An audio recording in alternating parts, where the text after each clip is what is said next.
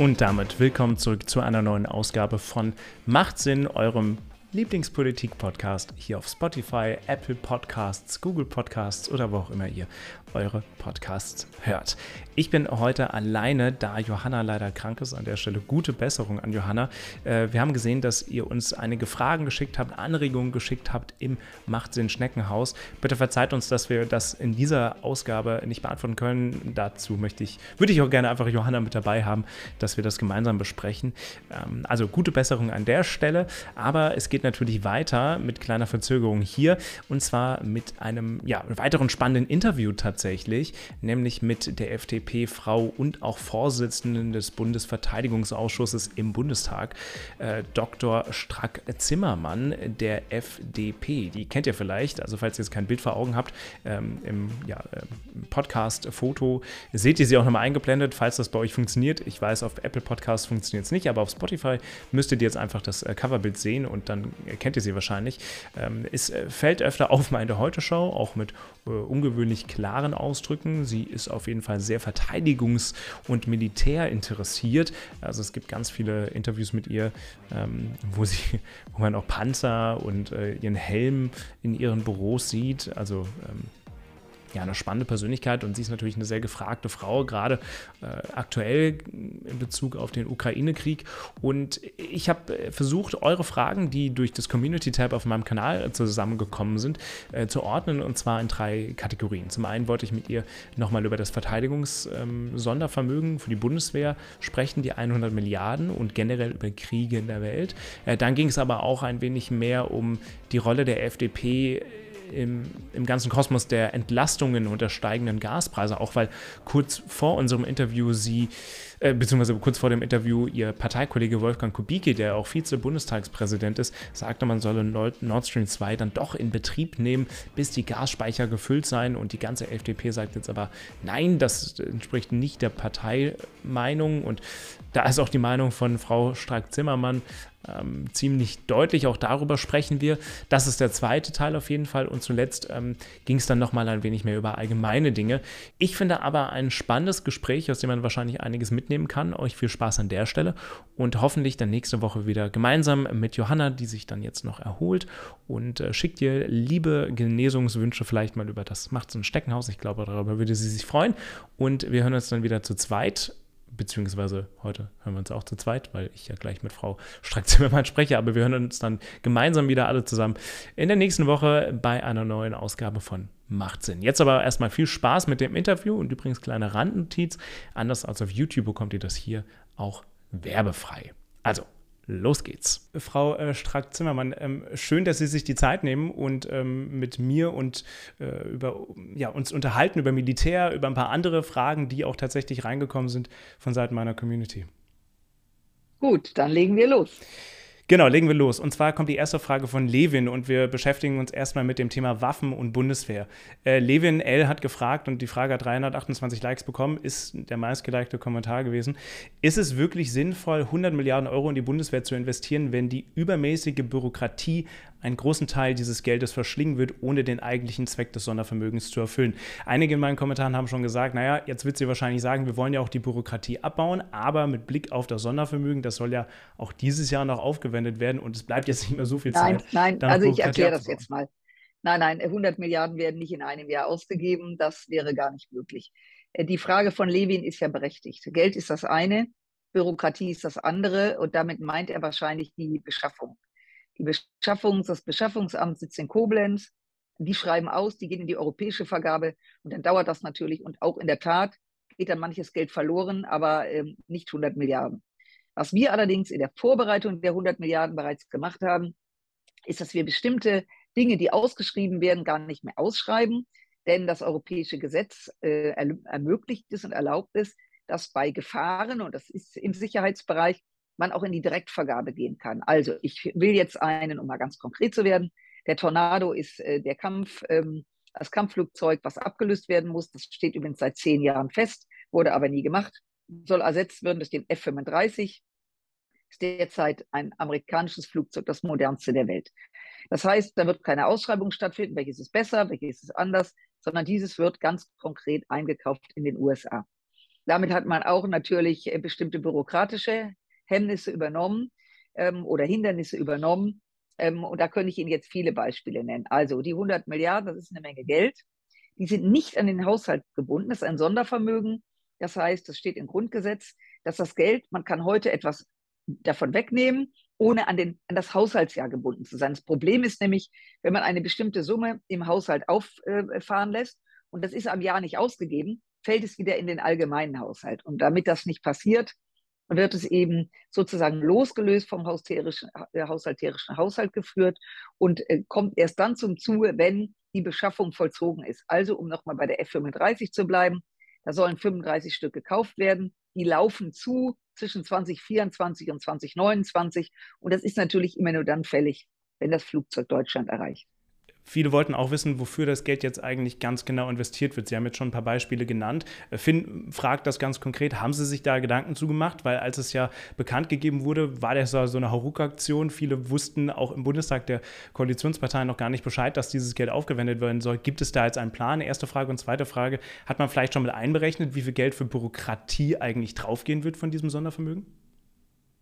Nein, das hat man nicht. Wir haben ja auch einen laufenden Haushalt. Und Bürokratie auszurechnen, was das kostet, ist schwierig. Aber ich habe gerade am, Besch am Beschaffungssystem versucht zu erklären, wenn man in die Direktbeschaffung geht, spart man Geld und Zeit. Und jeder Kommandeur einer Einheit kann jetzt in Zukunft auch bestimmte Dinge selber anschaffen. Äh, das war bisher gedeckelt bei 1000 Euro. Das ist auf 5000 Euro hochgesetzt worden. Damit entfällt die Bürokratie und wir haben ungefähr 25 Prozent der Beschaffungsmaßnahmen werden gar nicht mehr in Koblenz abgewickelt. Äh, mit dem Plan. Ja, natürlich gibt es einen Plan. Die Bundeswehr legt jedes Jahr vor, was sie braucht und was fehlt. Das gibt es ganz konkret. Was für Material braucht man? Beispiel, wir brauchen dringend ähm, Transporthubschrauber. Und auch ein Thema, was nicht ganz neu ist. So, dann gibt es zwei Unternehmen, äh, die in die Ausschreibung gegangen sind. Und wir wissen also nach wie vor, die Hubschrauber fehlen dann wissen wir, das Heer muss digitalisiert werden, also die Kommunikation muss digitalisiert werden. Wir wissen, dass wir deutlich mehr Munition brauchen, generell, von der Pistole bis zur größeren Rakete. Wir wissen, dass die Marine Fregatten braucht. Das heißt, das ist sehr, sehr klar. Wir sehen die Aufgaben der Bundeswehr im Bündnis, immer im Bündnis, NATO, EU. Und dann wird das aufgelistet, was eben unbedingt beschafft werden muss. Bis dato war es so, es wird dann aufgeführt und immer wenn Geld da ist, also sie bauen quasi ein Haus, bauen, bauen, bauen und wenn das Geld weg ist, halten sie die Baustelle an ja. und dann bauen sie weiter, wenn das Geld da ist. Das kann man jetzt mit so einem Vermögen viel weitreichender planen. Ganz wichtig, dazu gehört auch die komplette neue Ausstattung des einzelnen Soldaten, der einzelnen Soldatin. Und da spreche ich jetzt nicht von Socken und Unterhosen, da spreche ich von Nachtsichtgeräten, von ganz bestimmten technischen Dingen, äh, die jeder Soldat, äh, jede Soldatin haben soll. Was ist denn Ihnen persönlich äh, am wichtigsten? Wo würden Sie denn gerne am meisten Geld reinstecken, wenn es nach Ihrer Nase alleine gehen würde? Ähm, in alles. Wir haben Teilstreitkräfte Heer, Marine und Luftwaffe und Cyber Innovation. Übrigens bei Cyber äh, investieren wir auch eine Menge, äh, weil wir natürlich äh, der klassisch konventionelle Krieg, von dem wir glauben, er kommt nicht mehr, aber die Russen haben uns seit 2015 Annexion der Krim, der erste Überfall auf die Ostukraine, uns eines Besseren gelehrt, dass auch konventionelle Kriege wieder möglich sind. Aber der Cyber, der Angriff auf weiche ähm, äh, Ziele, Wasser, Strom, Kommunikation, der läuft ja von morgens bis abends. Also jede Teilstreitkraft hat ihre Bedürfnisse. Was jetzt priorisiert werden muss, ist, da wir nicht alle Bedürfnisse gleichzeitig erfüllen können, auch nicht mit 100 Milliarden, zu schauen, was ist prioritär vonnöten. Und das entscheiden Fachleute im Ministerium letztlich am langen Ende, aber wir im Ausschuss und dann kommt noch ein Ende, nämlich die Haushälter im Deutschen Bundestag. Also Sie sagen zwar gerade alles, aber am Ende war es dann doch irgendwie mehr auf Cyber konzentriert. Aber wer konzentriert? Nein, nein, nein, nein, nein, nein, nein. Das war nur mal ein Beispiel. Ein Beispiel okay. Weil ich glaube, wenn ich von der Marine spreche und von Schiffen äh, oder auch von äh, Marineflugzeugen, auch die Marine äh, nutzt Flugzeuge oder vom Heer, Digitalisierung des Heeres, äh, äh, eine Nachfolger des äh, ähm, bestimmter Panzerarten. Also ich könnte Ihnen jetzt jedes Beispiel nennen, aber Cyber ist ein Thema, ich glaube, was Ihre Community auch besonders gut nachvollziehen aber, kann. Aber wer kontrolliert das dann eigentlich am Ende? Also Sie haben gerade eben auch gesagt, dass jetzt äh, die einzelnen Persönlichkeiten das Geld freier ausgeben können und auch mehr Geld zur Verfügung haben werden. Aber wer wer, wer hat dann einen Wertekatalog? Wer sagt denn, dass das dann auch eine gute Investition ist? Also gibt es einen Wertekatalog? Soll sowas in die Richtung entwickelt werden? Und zweitens, wer kontrolliert das überhaupt dann? Ob das eingehalten wird? Also, ja, also kontrollieren tut es natürlich der Haushalt. Äh, denn man kann nicht einfach einkaufen, fährt mal zu Lidl und kauft ein, sondern so wie wenn Sie in der Firma arbeiten und einkaufen, dann haben Sie Belege und müssen belegen, was mit dem Geld passiert ist. Sie müssen sich vorstellen, es gibt Kommandeure bis 5000 Euro, können die jetzt einkaufen und müssen das natürlich nachvollziehen. Aber was sie für die 5000 Euro, dafür sind sie verantwortlich. Deswegen sind sie Kommandeure. Genau, aber, aber, dann geht's ja auch darum, aber dann geht es ja auch darum äh, zu schauen, das Geld soll ja sinnvoll investiert werden. Es soll ja modernisiert werden. Aber gibt es da, dafür dann einen Wertekatalog, wonach sich Kommandeure beispielsweise richten müssen am Ende? Naja, die kommandieren eine Kompanie und äh, wenn bestimmte Dinge fehlen, dann ähm, ist das die Macht des, Macht des Faktischen, dass sie sehen, was fehlt und es dann auch einkaufen. Äh, aber man muss ein bisschen gucken, reden wir von kleinteiligen Dingen oder von großen Dingen. Und die großen Anschaffungen wie die F-35 oder der Kampfhubschrauber, die durchlaufen natürlich ein Controlling. Da reden wir ja von immensen Summen. Und natürlich wird das kontrolliert. Das sind ja Steuergelder. Das heißt, die Ausgabe von Steuergeldern wird auch entsprechend kontrolliert, bis dass der Bundesrechnungshof hinschaut, ob die Ausgaben plausibel sind oder nicht. Jetzt äh, dreht sich ja dieses 100 Milliarden Euro Sondervermögen vor allem ja rund um den Ukraine-Krieg. Ähm, zumindest war das der Auslöser dafür. Es gab aber auch, es gibt natürlich, wie Sie wissen, noch ganz viele andere Konflikte und meine Community interessiert da vor allem ein weiterer, nämlich der zwischen der Volksrepublik China und auch Taiwan. Ähm, beispielsweise möchte DAK ähm, wissen, unterstützen Sie eigentlich die militärische Unterstützung Taiwans, damit sich Taiwan gegen den Aggressor aus Peking im Zweifelsfall, im Fall der Fälle, verteidigen könnte? Also äh, ich schichte das mal ab. Äh, die 100 Milliarden betreffen grundsätzlich die Verteidigungsfähigkeit der Bundesrepublik Deutschland. Das heißt, dass wir eine Armee bekommen, die in der Lage ist, immer im Bündnis, kein Land kann sich alleine verteidigen, im Bündnis unsere Freiheit zu verteidigen, wenn sie angegriffen wird. Insofern ist der Überfall der Ukraine und dieser schauerliche Krieg ähm, äh, ein, ein Warnsignal, denn es geht da erstmal um Territorium. Also Putin macht etwas, was wir gar nicht mehr äh, auf dem Schirm hatten, dass wirklich Grenzen über, überrannt werden. Aber er will natürlich noch was anderes. Er will verhindern, dass die Ukraine in Gänze westliche Werte anfängt zu teilen. Freiheit, Religionsfreiheit, äh, Diskus äh, äh, Meinungsfreiheit. Also das, was wir im Grundgesetz verankert haben. So, jetzt gibt es andere Konflikte. Sie nannten gerade das Thema China und Taiwan. China ist ähm, unter anderem die Bundesrepublik, oder auch die USA akzeptieren, dass China und Taiwan ein Land sind, aber mit der Voraussetzung zwei Systeme.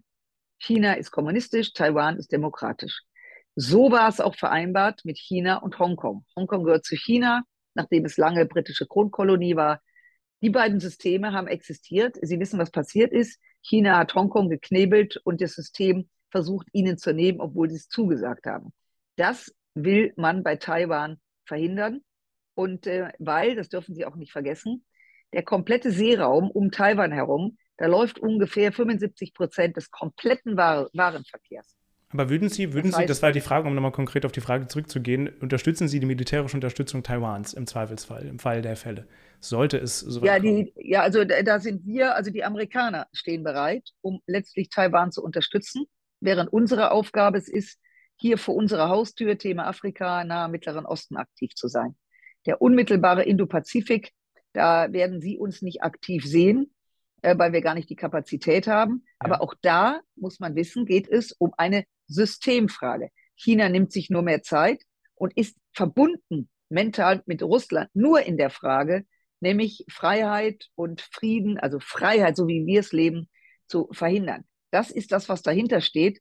Ähm, und die ersten, die sozusagen davon berührt werden, wären die Vereinigten Staaten eine Anschlussfrage dazu von Christoph Mücke, weil was man ja machen könnte, wären ja Sanktionen. Ähm, er möchte nämlich wissen, 181 Likes auch, äh, würden Sie mit ähnlichen Sanktionen wie bei Russland gegenüber China reagieren, sollte es zu einem militärischen Übergriff kommen?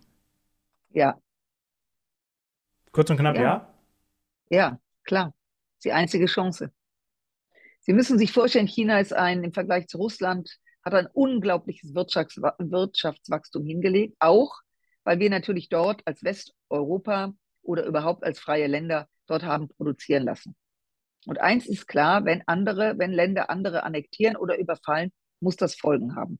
Der Krieg jetzt, den die Russen ausgelöst haben in der Ukraine, basiert darauf, dass wir 2014 auf die Annexion nicht wirklich reagiert haben und auf den ersten Überfall auf die Ukraine 2014. Auch nicht, obwohl da 15.000 Menschen bis dato ums Leben gekommen sind, also bevor, vor dem 24. Februar ja. diesen Jahres. Sie sagten gerade, wenn ein anderes Land also wenn ein Land ein anderes Land überfällt. Allerdings haben Sie gerade eben auch gesagt, naja, dass äh, die Bundesregierung Deutschland akzeptiert, dass China und äh, Taiwan ein Land sind, aber zwei Systeme sind. Also messen wir das dann mit unterschiedlichem Maß oder wie kann ich das verstehen? Weil es ist ja laut der Bundesregierung ein Land. Zumindest versteht die Bundesregierung das als ein Land. Ja, wir akzeptieren das als ein Land. Aber ich sagte ja gerade, ein Land, was aber innerhalb des Landes, China ist ja nicht äh, Bad Klein-Hückelsdorf, sondern China hat Milliarden von Menschen. Und China hat eben, ähm, zu Taiwan gehört dazu, Hongkong gehört dazu. Und entscheidend ist, dass China darauf Wert legt, dass es das alles chinesisch ist. Aber die ja. Bedingung und so, wie wir es akzeptiert mhm. haben, ist, dass trotzdem, auch wenn Hongkong oder Taiwan chinesisch sind, sie freie Systeme haben. Darum geht es. Ja, ich, ich frage nur deswegen nach, weil Sie eben gerade eben sagten, wenn, also Sie würden Sanktionen wie bei Russland akzeptieren oder auch wollen, weil ein Land ein anderes Land überfällt. Aber laut der eigenen Sichtweise von Deutschland, Ihrer Sichtweise, ist es ja ein Land. Das heißt, jetzt kommen wir so ein bisschen ins Kleingemachte, aber es, es würde ja das eine Land nicht das andere überfallen, weil es ja ein Land ist. Also ein Land würde sich selbst angreifen. Äh, deswegen, wie passt das naja, zusammen? Naja, das, äh, naja, äh, das ist äh, äh, geostrategisch von großer Bedeutung, was in Taiwan passiert. Ich sagte gerade, wenn China dieses Land ähm, ähm, sozusagen überfällt und ihm die Freiheit nimmt, ein demokratischer Staat zu sein, dann werden wir hier auch Probleme haben. Ähm, insofern äh, ist das äh, das Beispiel, was Sie nannten, ein Land kann innerhalb eines Landes äh, sich nicht überfallen die Geschichte lehrt ein anderes. Wir hatten auch einen amerikanischen natürlich, Bürgerkrieg. Natürlich, das, natürlich äh, funktioniert also, das. Ich, wollte das, nur, äh, absolut, ja. das geht natürlich. Ich meinte nur, weil Sie äh, gerade eben meinten, wenn das eine Land das andere überfällt, äh, dann würden Sie Sanktionen ergreifen. Aber wenn man jetzt, wir kommen jetzt ein bisschen in sehr kleine, aber wenn man es äh, ja. faktisch so sehen ja. würde, dann könnte man auch sagen, naja, es greift hier kein eines Land ein anderes an. Wir können deswegen China keine Sanktionen auferlegen. Aber das äh, ist jetzt natürlich auch sehr. Also scha schauen Sie, was ich, ich glaube, bevor wir ins Klein-Klein abrutschen. Das Thema ist ein ganz großes. Es geht nämlich darum, dass die freie westliche Welt jetzt an einem Punkt angekommen ist. Und das betrifft Sie als junge Generation noch viel mehr als mich, weil ich zwei Drittel meines Lebens, wenn ich Glück habe, hinter mir habe. Dass da zwei Systeme gegeneinander gehen. Die freie Welt mit Menschenrechten, mit Grundrechten. Und auf der anderen Seite Despoten, die ihre Menschen kasernieren, gängeln, überwachen. Diese beiden Systeme stehen sich jetzt gegenüber. Und hinter dem einen stehen ganz viele Länder und hinter dem anderen steht China, steht Teheran, steht Nordkorea, steht Russland. Und dann gibt es dazwischen so Länder, ja, die sind so in between, weil sie wissen, dass sie abhängig sind von China und sich deswegen auch bei dem UN-Sicherheitsrat enthalten. Das ist jetzt eine grundsätzliche Frage. Da geht es nicht nur um Grenzen, übrigens ist die UN gegründet worden und im Sicherheitsrat sitzt auch Russland und China, dass eben keiner mehr ein anderes Land überfällt, keine Grenzen überschritten werden, weil wir ja an, an, schlimmen Weltkriegen erlebt haben, was das bedeutet. Und, und es geht um diese wirklich ganz große Frage. Es geht auch nicht mehr um Details und das weiß China und das weiß Russland und wir sollten es auch wissen. Deswegen müssen wir auch wehrhaft und wehrbereit sein. Sanktionen auf jeden Fall, das war Ihre klare Antwort. Ja. Kommen wir mal zum zweiten größeren Themenblock, äh, was aktuell in, innerhalb von Deutschland, aber natürlich auch in Europa und auf der ganzen Welt eine Rolle spielt. Es gab einige Fragen zu Gaslieferung und Entlastungen. Ähm, hier eine Frage, die jetzt ganz aktuell auf der Themendebatte steht, zu der Sie sich sicherlich heute im Laufe des Tages auch schon öfter geäußert haben oder äußern mussten. Aber äh, Ihr Parteikollege äh, Kubicki will Nord Stream 2 weiterführen, will, dass man, oder andersrum will es, will es beginnen und die Anlage in Kraft sozusagen. Und, äh, ist, äh, ist äh, kein Thema, ist seine Meinung. Die ganze ja. Parteispitze hat dem klar widersprochen. Das muss ich hier auch nicht wiederholen. Das wollte ich noch fragen, weil Sie sagten. Nord Stream 2 ist tot. Genau, das haben Sie auch schon im Februar gesagt. Also dabei bleiben Sie und bleibt die Partei. Ja, selbstverständlich. Ja, da habe ich ja heute Morgen schon was zu gesagt. Ähm, ja. Das ist eine Einzelmeinung. Ähm, äh, das aber von einem, die aber, Meinung der aber FDP. dann doch am Ende von jemandem, der innerhalb der FDP ja. dann doch sehr weit oben steht, oder? Das, warum ich, ich habe tatsächlich kurz äh, bevor wir gesprochen haben, habe ich mir nochmal das Buch äh, von Christian Lindner von 2017 angehört, äh, wo es auch um den Niedergang ging, oder besser gesagt um 2013, als man aus dem Bundestag flog ähm, äh, und, und, wie das zustande kam und so weiter und so fort. Und vieles daran, daran erinnerte mich jetzt in so Teilen auch hieran, dass man sich uneins war beispielsweise. Aber das Nein, verstehen also, Sie nicht so in dem Fall? Nein, also erstens mal äh, gibt es grundsätzlich in Parteien immer Diskussionen. Das haben sie in der CDU, besonders in der CSU, das haben sie in der SPD, das haben sie auch bei den Die Grünen. Linke, vor allem. Dass also innerhalb einer Partei diskutiert wird, steht außer Frage. Also Partei, wir sind ja hier keine Einheitspartei, wir sind auch nicht in der DDR, wo einer her, vorne herlief und der Rest latschte dämlich hinterher. Das ist aber ein anderes Thema. Da gibt es ein Parteimitglied, wo immer er im Ranking ist, der ist der Meinung, man sollte diese Leitung wieder öffnen, die komplette Führung der Partei, der Bundesvorstand, das Präsidium, die jungen Liberalen, ich könnte Ihnen jetzt ganz viele aufzählen, haben, wir haben ein Wahlprogramm, wir stehen dazu, es kommt nicht in Frage. Nord Stream, Nord Stream 2 ist tot. Äh, und es wird einem Verbrecher wie Putin keine Hand gereicht. Null, nada. Damit steht natürlich auch in Verbindung, äh, dass man Gas braucht, dass man Gas haben will. Auch in der Diskussion gerade Mehrwertsteuersenkung von 19 auf 7 Prozent der Gaskonzerne. Sie waren äh, dahingehend auch, ich glaube, einen Tag bevor klar wurde, dass die Mehrwertsteuer gesenkt werden soll, noch bei Markus Lanz in der Sendung äh, und haben darüber diskutiert, als das noch gar nicht äh, ganz klar war, dass das kam oder zumindest für die Öffentlichkeit nicht. Ähm, aber eine Frage dahingehend, verstehe ich das eigentlich richtig, dass die Bundesregierung in dem Fall mit der Senkung der Mehrwertsteuer ist ja ähnlich wie der Tankrabatt im Prinzip.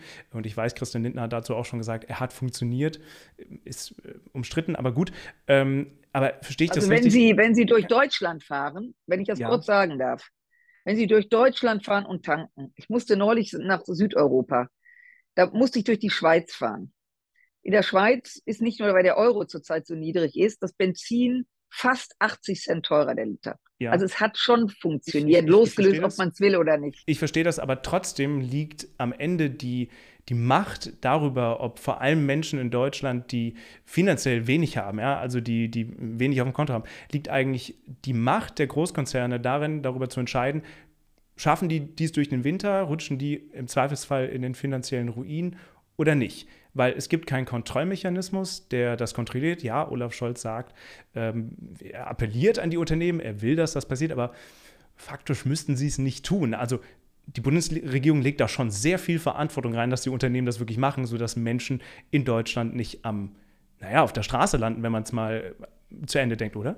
Ja, aber wir, wir, wir müssen, es muss ein bisschen sortiert werden. Wir sind in einer Situation, äh, und da muss ich auch mal parteipolitisch werden, dass die Große Koalition die Abhängigkeit von äh, Gas, Kohle und Öl, aber Gas ist am dramatischsten, äh, mit sehenden Auges mit Russland gemacht hat. Wir haben sehr viel bezogen, übrigens auch von den Niederlanden. Das wurde komplett runtergefahren auf minimal paar Prozent, weil man sagte, ist zu teuer. Also Putin hat uns mit seinem Gas angefüttert und die ehemalige Bundeskanzlerin hat ja immer behauptet, das sei nur eine Wirtschaftsfrage. Das war Bullshit, haben wir immer gesagt. Wir waren übrigens gegen Nord Stream 2, weil es auch zutiefst anti-europäisch ist und übrigens auch anti-ukrainisch, weil das war ja auch die Idee, damit die Ukraine zu umgehen. So, das hat Frau Merkel und die CDU, CSU und auch Teile der SPD gemacht.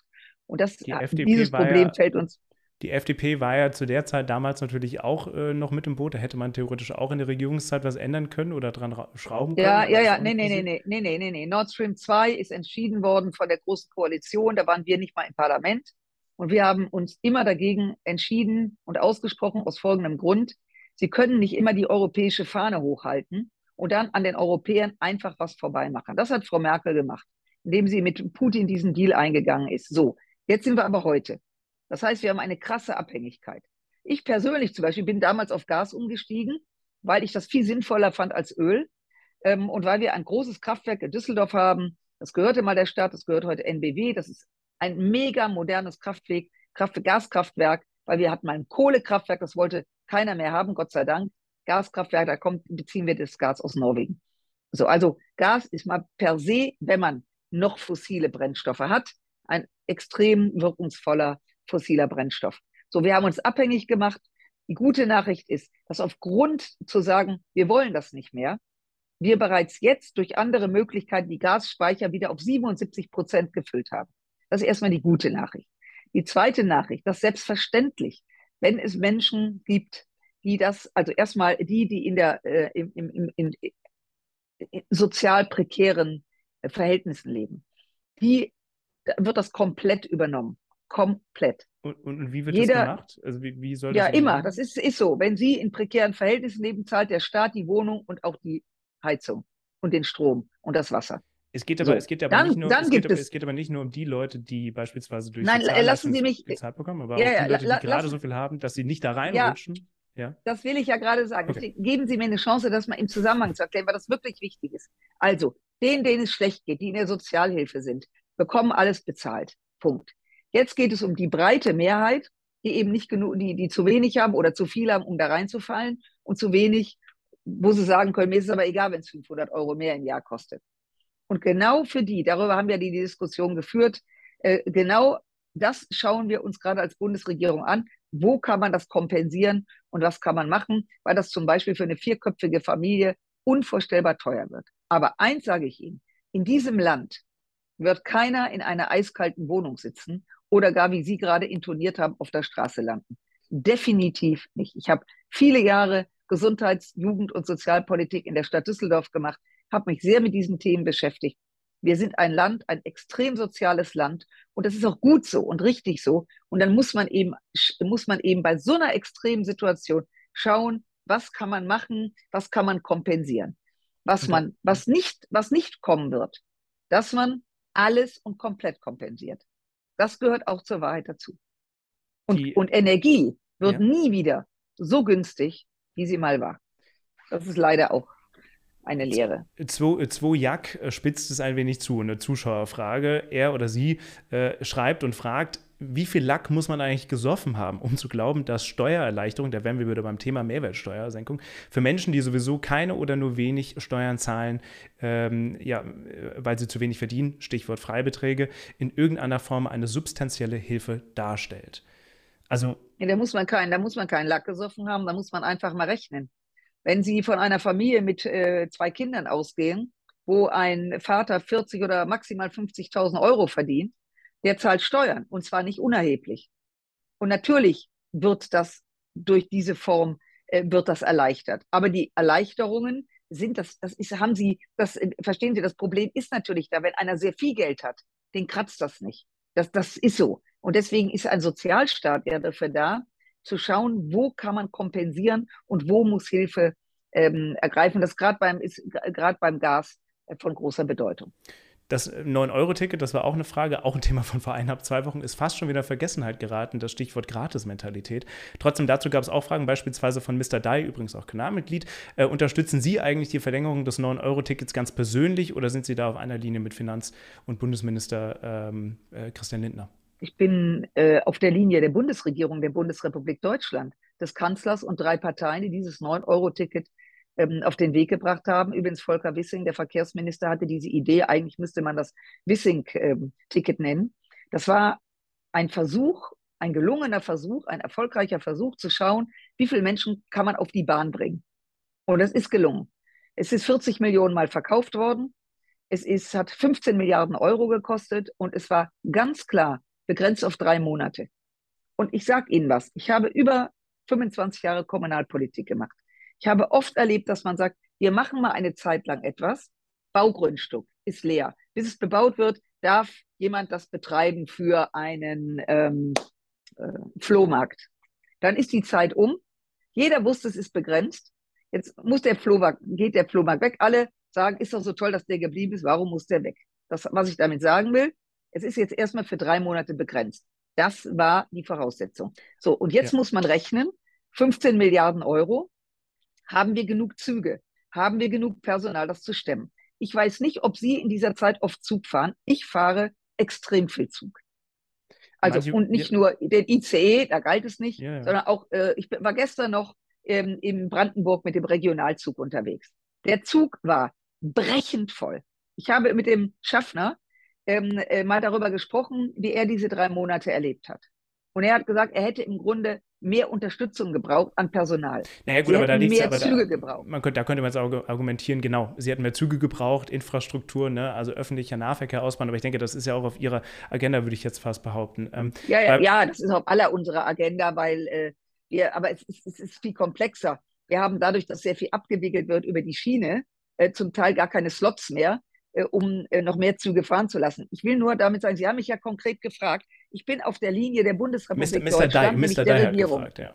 Mr. Dye wollte, äh, wollte das wissen, ob Sie es weiterführen wollen. Weil ich glaube, vielleicht ja. darf ich noch was sagen. Ich ja, glaube, dadurch, dass das so erfolgreich war, also man auch Menschen auf die Bahn gebracht hat, die vielleicht sonst das Auto benutzt haben oder gar nicht weggefahren wären. Die gibt es nämlich auch. Die sagt, Mensch, zum ersten Mal kann ich ein Wochenende mal zur Nachbarschaft, zur, zur, zur Oma fahren, weil es nicht so teuer ist. So, wenn man weiß, das kommt an, ja, spielt natürlich eines eine Rolle. Aus dieser Erfahrung heraus wird jetzt überlegt, kann es ein Nachfolgemodell geben, nicht für den Preis, aber auch günstig und ist es möglich, und das fände ich ganz toll, wenn es kein Wabensystem mehr in Deutschland gäbe, sondern dass das, was beim 9-Euro-Ticket funktioniert, ich kann in Hamburg ein Ticket kaufen, mit dem kann ich in Berlin in der Regionalbahn sitzen, aber auch in München in der U-Bahn. Das, das ist, ja genau, das ist ja erklärtes Ziel auch des Bundesministers tatsächlich, ähm, dass das passieren soll. Ich muss mal ganz kurz hier ein kleines Fenster wegmachen, weil wir auch nicht mehr so viel Zeit haben. Aber dazu noch, äh, theoretisch könnte man ja auch sagen, okay, wir knapsen 10 Millionen, äh, Entschuldigung, 10 Milliarden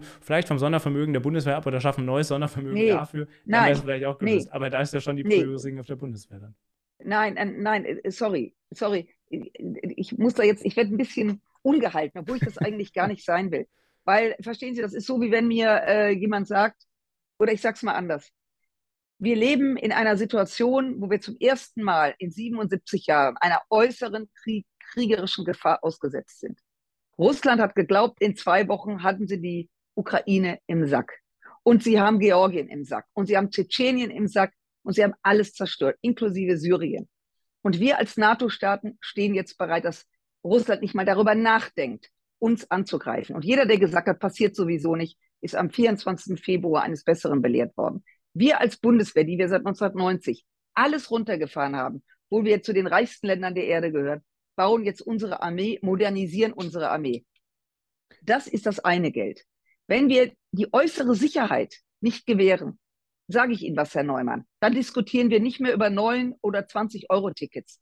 Jetzt was? geht es um die Sicherheit des Landes und dann diskutieren wir natürlich was in unserem Land Gutes passiert. Wo wir gerade sowieso beim öffentlichen Nahverkehr sind, das sind dann noch die letzten zwei, drei Fragen. Dann sind wir auch durch. Äh, Finn van Tröd äh, fragt folgendes: eine etwas längere Frage. Aber Sie waren kürzlich äh, bei einem Interview mit äh, Lage der Nation zu Gast im Podcast und behaupteten äh, diesbezüglich des Tempolimits, dass 80 Prozent der deutschen Autobahnen ohnehin mit Geschwindigkeitsbegrenzungen belegt seien. Und ja, das war ein Fehler. Ah, das war ein Fehler, haben Sie schon gesagt, weil er wollte ja, ja. sagen, es sind eigentlich nur 30 Prozent. Das stimmt nicht. Ja, richtig. Na gut, dann haben recht. wir das ja, ich habe ja. das, ja, ja, nein, äh, er hat recht, es sind 30 Prozent. Äh, ich habe nämlich dann, sozusagen, als ich sagte, sowas kommt vor, habe ich gedacht, Moment, da stimmt was nicht. Es ja. sind, da hat er recht, 30 Prozent. Und auf die gesamten Strecken in ganz Deutschland, wo Autos fahren, sind drei Prozent, wo Geschwindigkeitsbegrenzungen gelten. Auf allen Straßen sind es drei Prozent, auf den Autobahnen 30 Prozent. Dann, haben wir das, dann haben wir das an der Stelle gelöst, oder? Ja, ist, glaube ich, ja. Äh, Finn an der Stelle, glaube ich, äh, geht er glücklich, Hat er was, recht. Das betrifft, äh, was das betrifft, ja. raus.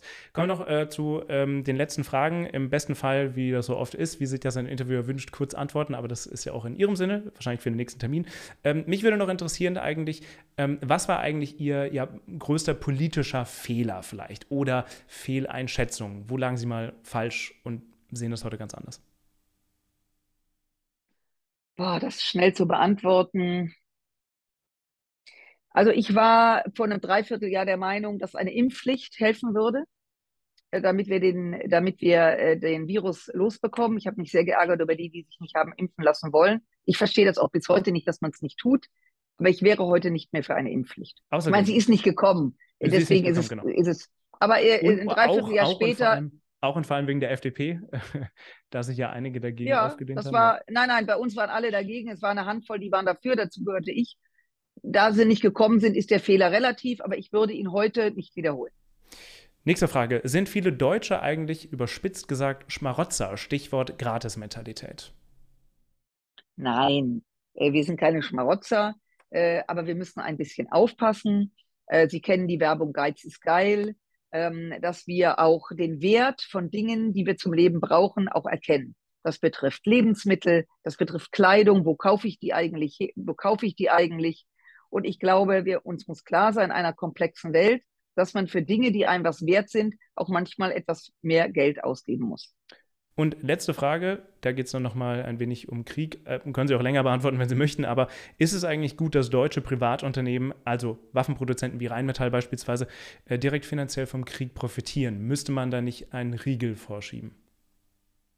Naja, da haben wir ja die Diskussion von Markus Lanz äh, und den Mineralölkonzernen, ähm, die, äh, als der Krieg ausbrach in der Ukraine, haben alle nach Waffen gerufen. Und wir haben übrigens gibt es sehr viele Unternehmen, nicht nur in Deutschland, sondern weltweit.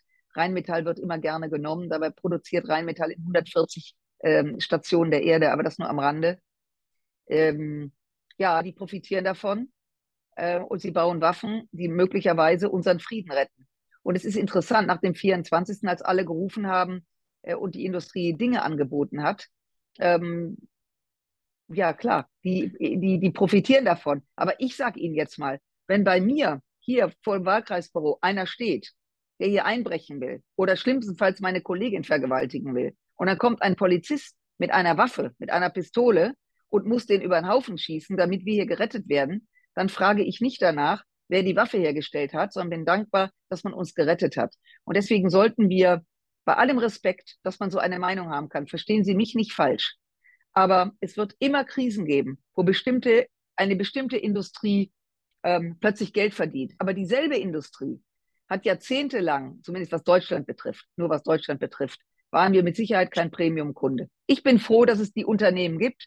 Und übrigens im Cyberbereich gibt es auch ganz, ganz großartige Unternehmen, äh, die eben helfen, dass wir beide, wenn wir jetzt hier im Netz unterwegs sind, dass das jetzt nicht gecheckt wird und äh, irgendwo anders ähm, wieder auftaucht, wenn wir es nicht wollen letzte Rückfrage, aber haben Sie da vielleicht auch das Gefühl, dass der Rückhalt für diese Sondervermögen, für mehr Waffen, Waffenlieferungen vielleicht auch nachlässt äh, seit Februar, März?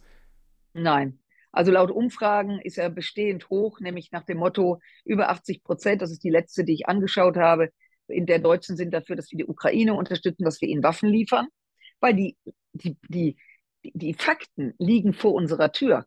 Das ist nicht weit. Sie sind in anderthalb Tagen in Kiew, wenn Sie mit dem Auto fahren und wenn Sie fliegen in anderthalb Stunden.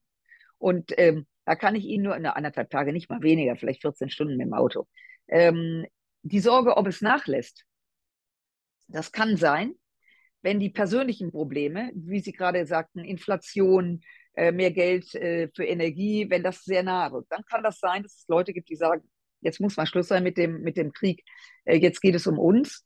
Ich bin aber nicht, das kann sein, ich bin aber nicht, gehöre nicht zu der Sorte, die sagt, im Oktober gehen die Leute auf die Straße ähm, und äh, protestieren oder äh, machen alles hier äh, äh, das Land zur Minna. Ich glaube, dass in Deutschland viele, viele, viele Menschen leben, die sich auch jetzt selber mal überlegen, wo kann ich eigentlich Energie sparen. Ich gehöre dazu. Ich habe hier eine Klimaanlage äh, in meinem Wahlkreisbüro, äh, die ich nicht anmache, ähm, auch wenn mir manchmal danach ist. Ich hatte sie vor und kurz an, weil ein Gast kam. Als der weg war, habe ich schnell wieder ausgemacht. Das heißt, ähm, ich mache mir auch Gedanken, wie ich Energie sparen kann, auch im Privaten. Und ich glaube, dass das generell, dass die Menschen in Deutschland viel weiter sind, als wir ihnen zutrauen. Frau äh, Strack-Zimmermann, vielen Dank für die Zeit. Danke, dass Sie die Fragen beantwortet haben und ein wenig länger auch äh, sich Zeit genommen haben.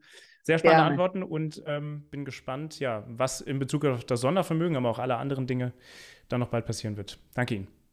Es wird viel passieren, seien Sie sicher. Ich hoffe nur Gutes. Ich danke Ihnen